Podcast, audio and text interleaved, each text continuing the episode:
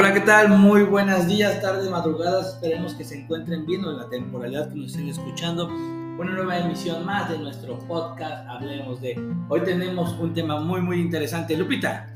Hola, hola, muy buenos días, Irra.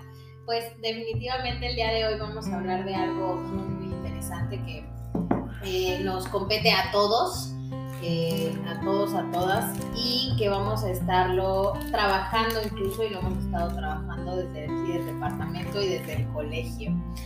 Eh, nuestro tema es hablemos de las relaciones.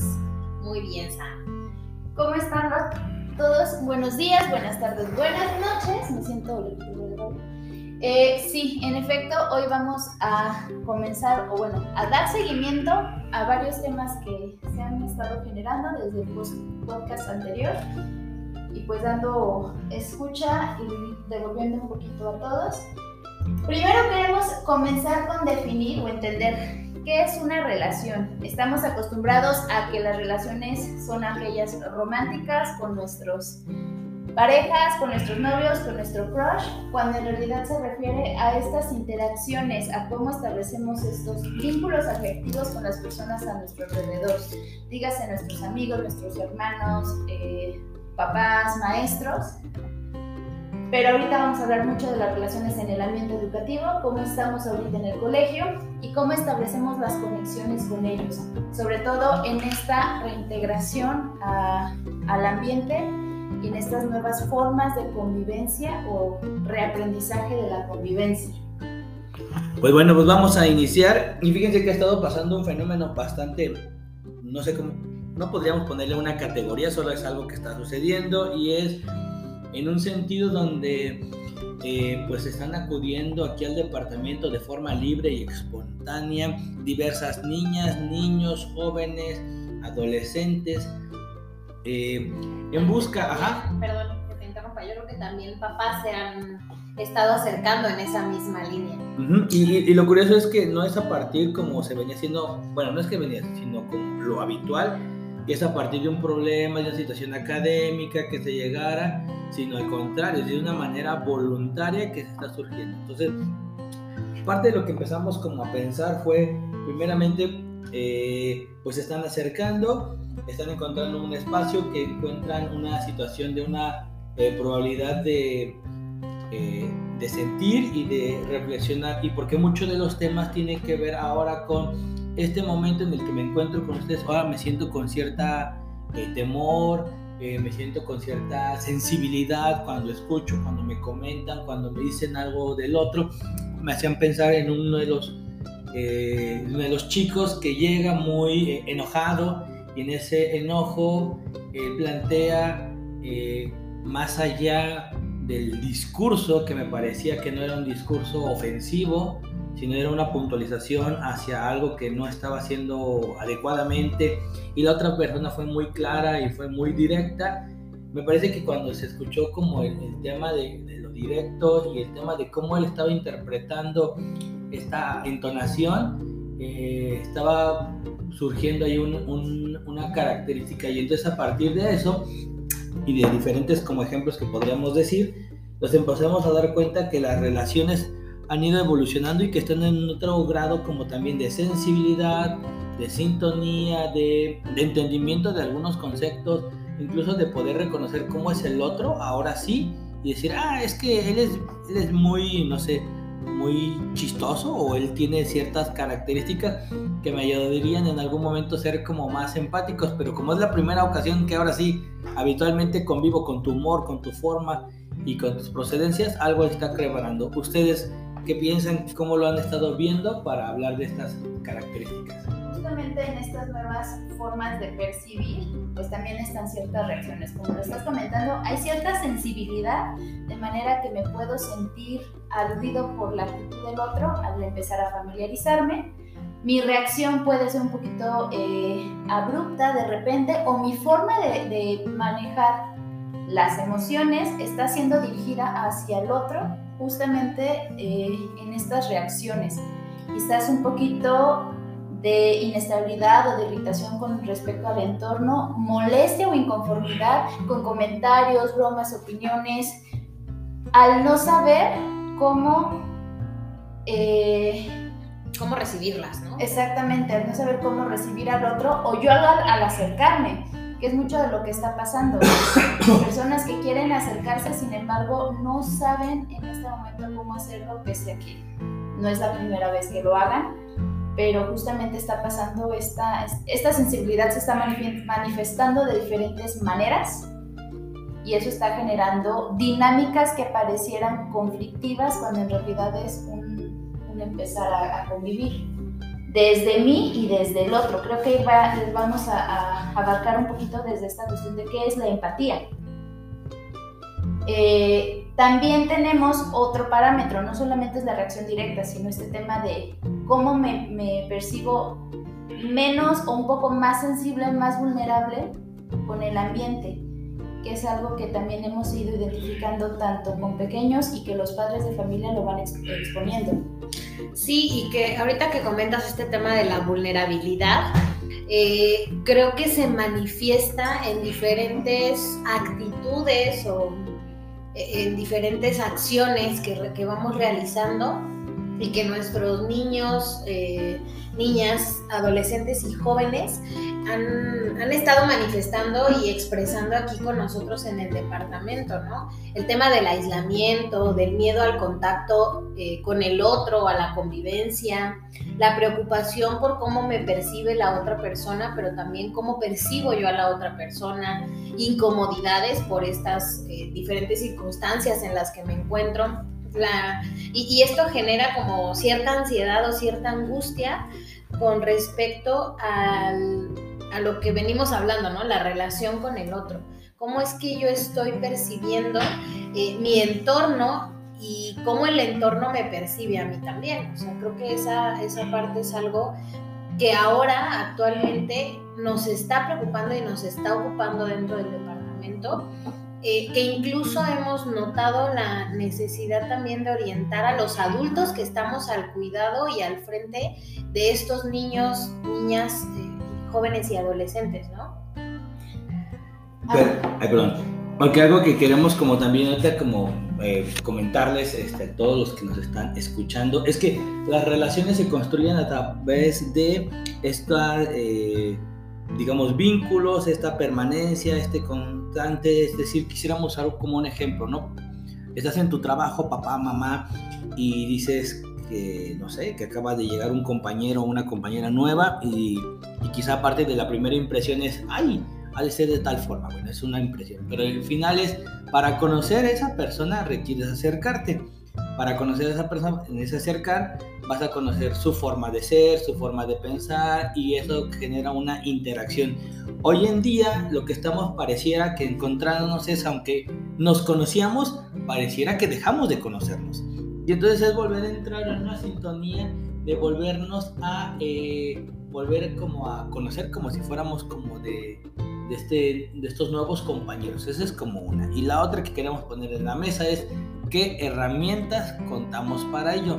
Hoy no demos por sentado que todos tenemos como las herramientas porque vivimos un proceso eh, de cierto tiempo de aislamiento o de cierto tiempo de aislamiento a cierto tipo de contexto. Es decir, Vamos a imaginar, no, si salimos, pero solamente con quién conviví. Ah, con mi abuelita, con mi tía, con no sé quién. Y entonces desde ahí mi dinámica de relación, de comunicarme, de construir, lo hice a partir de un grupo determinado. Ahora cuando se, se conjuntan diversos grupos este, determinados que vienen desde otros diversos contextos, hay que tener herramientas empáticas eh, herramientas de escucha para estar como en este proceso. Entonces es importante decirlo porque así nos encontramos y es importante también que, hey, sepamos que es un proceso como normal que estamos caminando, pero que es a partir también de estos encuentros y también de este eh, brindarnos al acercamiento de esas nuevas herramientas o de esas herramientas que tenemos pero que habíamos dejado ahí empolvadas y que otra vez hay que volver a desempolvar. Aquí valdría la pena aterrizar al fin ¿Qué, es, ¿Qué significa o qué es la empatía? Siempre nos dicen, es ponerse en los zapatos del otro. Sin embargo, siempre la actuamos desde, ok, escucho qué dice, qué está sintiendo, por qué lo está sintiendo, pero al final de cuentas me parece ilógico o me parece irrelevante. Y en realidad la empatía va desde entender desde la perspectiva del otro por qué para esa persona es importante, independientemente de nuestras propias posturas, por qué para la otra persona es tan significativo, por qué le está afectando de dicha forma, cómo lo está experimentando, independientemente de nosotros. Es por eso que se vuelve un poco, pues, trascendente, digamos, el poder entender. Y a partir de saber por qué lo vive así la otra persona, justamente nos es más factible, podemos entonces hacer o actuar para poder apoyar a otra persona. Y aquí hablamos desde, obviamente, un poquito más marcado, las intervenciones, el acompañamiento, las actitudes como adultos, como padres, como docentes. Y sí, justamente eh, está llegando mucho la, la petición directa de parte de toda la población de estudiantes ellos mismos están aprendiendo a ser empáticos, al darse cuenta que coincidir con el otro y estas experiencias ya no solamente se limitan a qué gustos tenemos en común, ya no solamente es que nos agradan las mismas series, los mismos grupos, artistas y demás, sino el hecho de entender, experimentamos sensaciones similares, luego entonces podemos acompañarnos, podemos colaborar, pero es un ejercicio del día a día que eh, pues tenemos que ir, identificando cómo apoyar. Dentro de estas manifestaciones, esos compañeros que llegan, que no hablan, que son demasiado tímidos, que uno pensaría, es que no quiere estar con nosotros, es que se siente demasiado, pero que justamente desde esta empatía pensar, bueno, ¿cómo me sentí yo que conozco el colegio al llegar a la escuela? ¿Cómo se va a sentir esta persona que es nueva en el colegio, que quizás nos veíamos en cámara, pero que nunca hemos interactuado? ¿Cómo se ha de sentir venir y ver a toda esta población y de repente queremos que haga, que convivan y demás, y cambiarle entonces nuestra postura y de nosotros ser quienes generan a lo mejor cierto acercamiento desde el saludo, ofrecer apoyo, el comentario positivo de, no sé, me agrada... Eh, cómo estás peinada, me agradan tus uñas, me agrada cualquier cosa, digamos, pero abrir como esta, esta conversación y abrir esta interacción. Y en efecto, como comentas ahorita tú, el empezar a desarrollar estas habilidades socioafectivas y que entonces nos preguntemos, bueno, ¿y cuáles son? ¿Qué es lo que necesitamos comenzar a establecer, a promover entre alumnos, entre docentes y con padres de familia? y que antes de que pasemos al tema de las habilidades socioafectivas, creo que sí es eh, súper importante esto que menciona Sam, de ahora cómo estamos identificando o cómo nuestros eh, alumnos están identificando el acercamiento con el otro, ¿no? A partir de qué me acerco si anteriormente, no es que deje de estar ahora eh, el hecho de, me gusta esta banda y a ti también, y entonces por eso nos llevamos mejor, ¿no?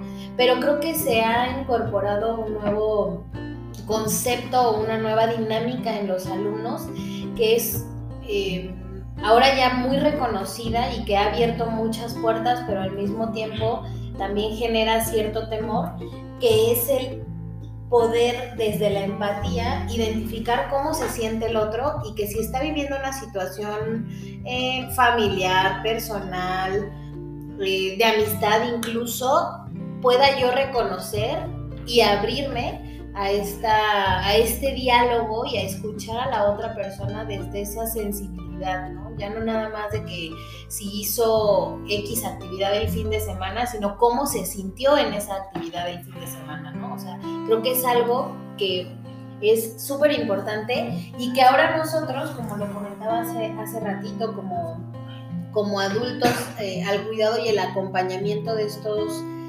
jóvenes, también debemos estar familiarizados con estas dinámicas porque de lo contrario nos va a ser muy difícil poderles dar más herramientas para que ellos sigan comunicándose desde ese lugar, desde esa empatía, que si nosotros estamos buscando o si ellos ahora están mostrando que la empatía es uno de los eh, de la importancia que le están dando a las interacciones, como yo le estoy dando las herramientas al alumno para poder identificarse dentro de esa empatía, ¿no? Y bueno, antes de pasar entonces ahora sí a estas habilidades, además queremos hacer mención de algo como muy, muy particular. Fíjense que ha sido como muy curioso hablando de esta empatía y también dejando como claro algunos puntos, ¿no? Por ejemplo, es por qué acercan, porque soy empático, porque soy empático, porque al final me conecté contigo, ¿por qué? Porque independientemente de nuestros problemas, coincidimos en una forma de sentir. ¿Cuál es? Ah, los dos tenemos ansiedad. Y resulta que el día que me acerqué con Lupita, el día que me acerqué con Sam, algo se bajó. Y entonces después escuché que hubo un amigo que se sentía con la misma ansiedad y después dijo, hey, ve allá con Lupita, ve con Sam, ve con Brenda, saludos Brenda. Y después dijeron, pues chance, chance, algo ahí se, mueve. algo ahí se mueve, algo ahí cambia, ¿no?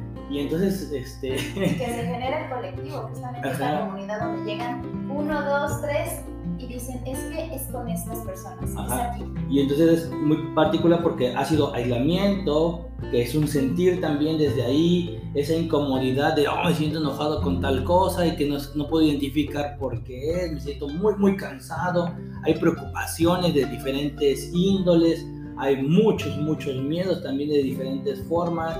Y bueno, les comentamos estos puntos porque son los elementos que se han ido como encontrando, pero que también son los, las partes de las coincidencias y cuando se han escuchado en vez de una situación de un juicio, más bien es, hey, yo también me he sentido así y pues hoy que fui a tal lugar me sentí un poco eh, mejor.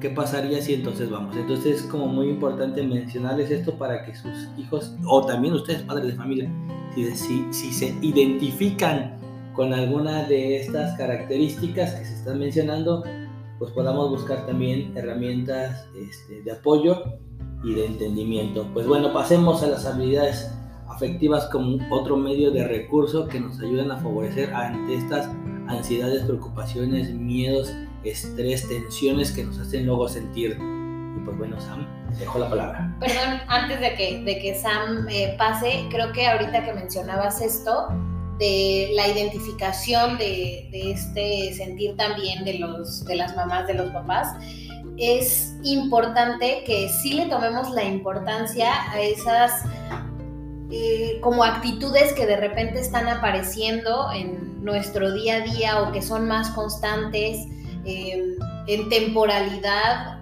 o en eventos o en intensidad, porque nos va a dar mucha luz para decir, ojo, o sea, claro que a mí me enoja que X persona me hable de esta manera, pero si me está enojando ya todo el tiempo y toda la semana, entonces, ¿qué está pasando? ¿No? ¿Qué me, qué, ¿A dónde le tengo que dar o voltear a ver para poder trabajarlo? Y entonces, ahora sí, ayudarnos de este tema de las habilidades socioafectivas. Pues que justamente en este eh, poder readaptarnos, todos los individuos tenemos un perfil de habilidades, todos sabemos cuestiones básicas que habitualmente no es consciente, entonces ahorita lo que buscamos es darle ciertos recursos tanto a padres eh, como a los alumnos sobre cómo empezar a posicionarnos. Algo tan básico como en el salón de clases, cumplimiento de actividades y labores, cómo es que me voy integrando. Muchos les está costando el tema de entender el tema de cumplir porque se sienten justamente juzgados de alguna manera y ahí ayuda mucho a posicionarse en contexto. La parte objetiva de, ok, solamente estoy aquí para eh, cumplir con cierta labor, apegarme a cierta indicación, deslindando quizás esta carga de me van a cuestionar, me van a decir, me van a dar. Justamente estamos en un proceso de aprendizaje, de formación, donde nos van a retroalimentar y nos van a eh, corregir de manera que sigamos creciendo, donde el hecho de poder equivocarnos solamente nos va a dar pauta de qué necesitamos aprender, no necesariamente nos va a demeritar. Y esto es un ejercicio de conciencia que tanto alumnos como papás pues es importante recordar. De repente la exigencia en cuanto a entregas y demás se vuelve más emocional que por el hecho de apegarnos a seguir indicaciones. Y no hablamos de un acto de sumisión, sino de un ejercicio justamente de autocontrol y de poder experimentar de forma positiva lo que son las dinámicas dentro del colegio, las actividades de clase.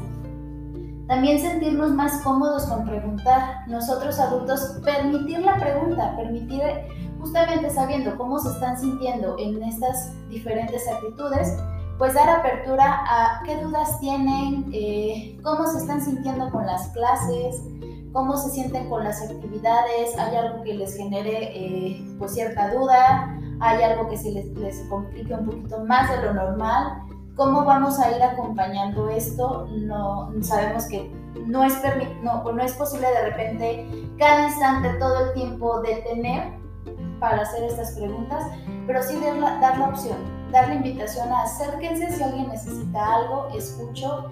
Es un ejercicio que también se ha venido haciendo eh, en salones, digamos, con los maestros, justamente entendiendo las circunstancias en las que nos encontramos, pues hay aún más este, este cierto acompañamiento y esta flexibilidad el poder promover la dinámica de conversación entre todos, el poder abrir temas de conversación, que también es algo que vamos pues dentro del departamento psicopedagógico promoviendo, de repente establecer interacciones entre alumnos que no se conocían, estos alumnos que se sienten todavía con cierta pena, con cierta incomodidad y darles estas experiencias de, mira, aquí hay otros chicos con los que puedes generar estas interacciones, con los que puedes empatar tenemos y es importante ser conscientes sobre cómo puedo integrarme y qué significa integrarme a algo, a una actividad, a una conversación, a un grupo.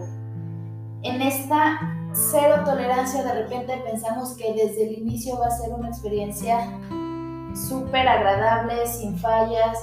Y no, en realidad parte de la integración es que las personas van a poder conocernos nosotros a ellos y poder entender los fallos y poder entender las discordancias de opiniones y justamente eso es lo que nos ayuda a empatar con más grupos, el ser más flexibles con nosotros, ser más tolerantes con nosotros, porque mucha de la exigencia, si somos honestos, no viene tanto del entorno, sino de nuestro propio sentido de vulnerabilidad que veníamos mencionando y de nuestra sensibilidad. También aquí hay otro enfoque, cómo los padres de familia pues pueden empezar a integrarse en este aspecto, cómo empezar a promover, porque ahorita pues vamos mencionando desde los alumnos y cómo es que los maestros vienen trabajando, pero lo más importante aquí siempre va a ser cómo papá y mamá acompañan y cómo se involucran justamente desde esta escucha y con esta permitir el, el dialogar y con este acercamiento, o sea, todo, todo esto que les hemos venido compartiendo, creo que tiene que ver con las necesidades que, que si bien se están manifestando eh, aquí en la escuela, también vienen desde otro lugar, desde otro espacio. Entonces, eh, ese alumno que viene nos comenta, nos comparte la angustia que de repente le genera el convivir o el estar o ciertos comentarios de sus compañeros o sus amigos, es porque quizá también en casa algo se está moviendo. Eh, ¿Cómo los papás o cómo podemos acompañar también en, esta, en este descubrimiento y en estas nuevas formas de relacionarnos. Y lo hemos mencionado como nuevas formas porque se está haciendo ahora sí visible. No es que nunca haya existido o no es que ahora esté siendo algo novedoso o que estemos descubriendo. Simplemente ahora se está hablando y el hecho de ponerlo en palabras nos hace también eh, colocarnos en el sentido de responsabilidad de saber ahora qué hacer con ello. ¿no? Si, si en algunos otros momentos pedíamos como adultos que el adolescente, que el niño, que el joven nos dijera qué le pasaba, cómo se sentía para poder comprender por qué no entregaban tareas, por qué se comportaba mal, por qué tenía esas actitudes, bueno, ahora nos lo están diciendo. ¿Qué estamos haciendo con eso que nos están diciendo? Bueno, pues entonces eh, creo que uno de los elementos primordiales es el acercamiento que vamos a empezar a tener desde casa con nuestros hijos. ¿Para qué? Para poderlos escuchar, para poder darle pie y, permiso a esas preguntas que hace rato Sam comentaba, que son vitales, ¿no? Preguntas de nosotros, pero también de los alumnos. O sea, ¿qué, qué, cuáles son sus dudas? ¿Cuáles son sus inquietudes? Y también como papá, como mamá, ¿cuáles son las mías?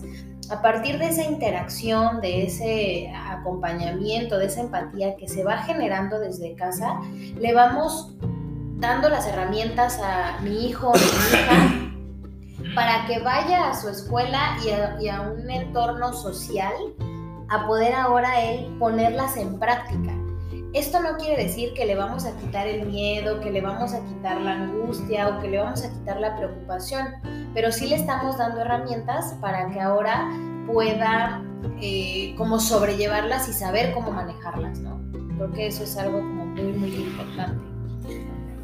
Y pues bueno, casi para ir terminando es que podamos dar como pie de que el hecho del encuentro es una situación que nos va a dar certeza y el darnos certeza van a ir reduciendo miedos, creencias y ansiedades. Entonces, desde lo más simple, papás, que es buenos días, buenas tardes y el de cómo te has sentido el día de hoy, que tus hijos puedan tomar eso, que puedan también volver a regresar a las sonrisas y este tipo de elementos, nos parecerá como fundamentales. Los dejamos y antes de irnos, notas culturales eh, Escuela para Padres, nos vemos. 12 de mayo. 12 de mayo. Recuerden que esto es como, como, muy, muy importante, muy novedoso. También el departamento estamos muy emocionados porque después de dos años, pues vamos a regresar a la presencialidad, a vernos, a salud, a vernos, a, a, escucharnos ya de una manera eh, presencial y entonces el día 12 de mayo vamos a estar con nuestra escuela. Es importante que ustedes tomen en cuenta dos puntos. Uno, eh, pues por el tema de la contingencia hay que seguirnos cuidando y van a ser dos horarios.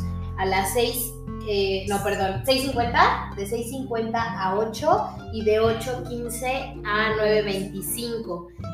Pero ahora no es como antes que solo llegaban y se sentaban y entonces eh, convivíamos y compartíamos. Debemos de tener un control y necesitamos que nos apoyen a previamente inscribirse. Ya por ahí les estuvo llegando una circular, pasar directamente aquí al, al departamento porque aquellos papás que no estén inscritos, pues nos vamos a ver en la penosa necesidad de decirles que nos vemos la siguiente escuela o en el siguiente momento, sobre todo para tener el control. Ajá, y porque los queremos y los vamos a cuidar. Claro. Efectivamente por eso. Y también por último, el día 20 de mayo tenemos nuestra fiesta para papás, para que la reserven, se vengan, echen bailongo. Es noche temática, noche de rock, este, como, eh, rockabilly, este, va a haber rockabilly, entonces para que se vengan preparados, se vengan con el vestuario para echar un buen baile. Consideren que desde la recepción pues van a poder ingresar con una alfombra roja, con fotografía, con todo, para que puedan disfrutar desde antes el evento. Y justamente pues ya tenemos a, la venta en caja los pases para que puedan asistir. Ahí sí el acceso es cuantas personas quieran asistir. Obviamente tenemos un cupo limitado, sin embargo no, no pasa nada si vienen dos papás, tres papás de una familia, los que gusten. Todos son bienvenidos. Bueno, pues nos estamos viendo prontamente. Abrazos y saludos. Hasta luego.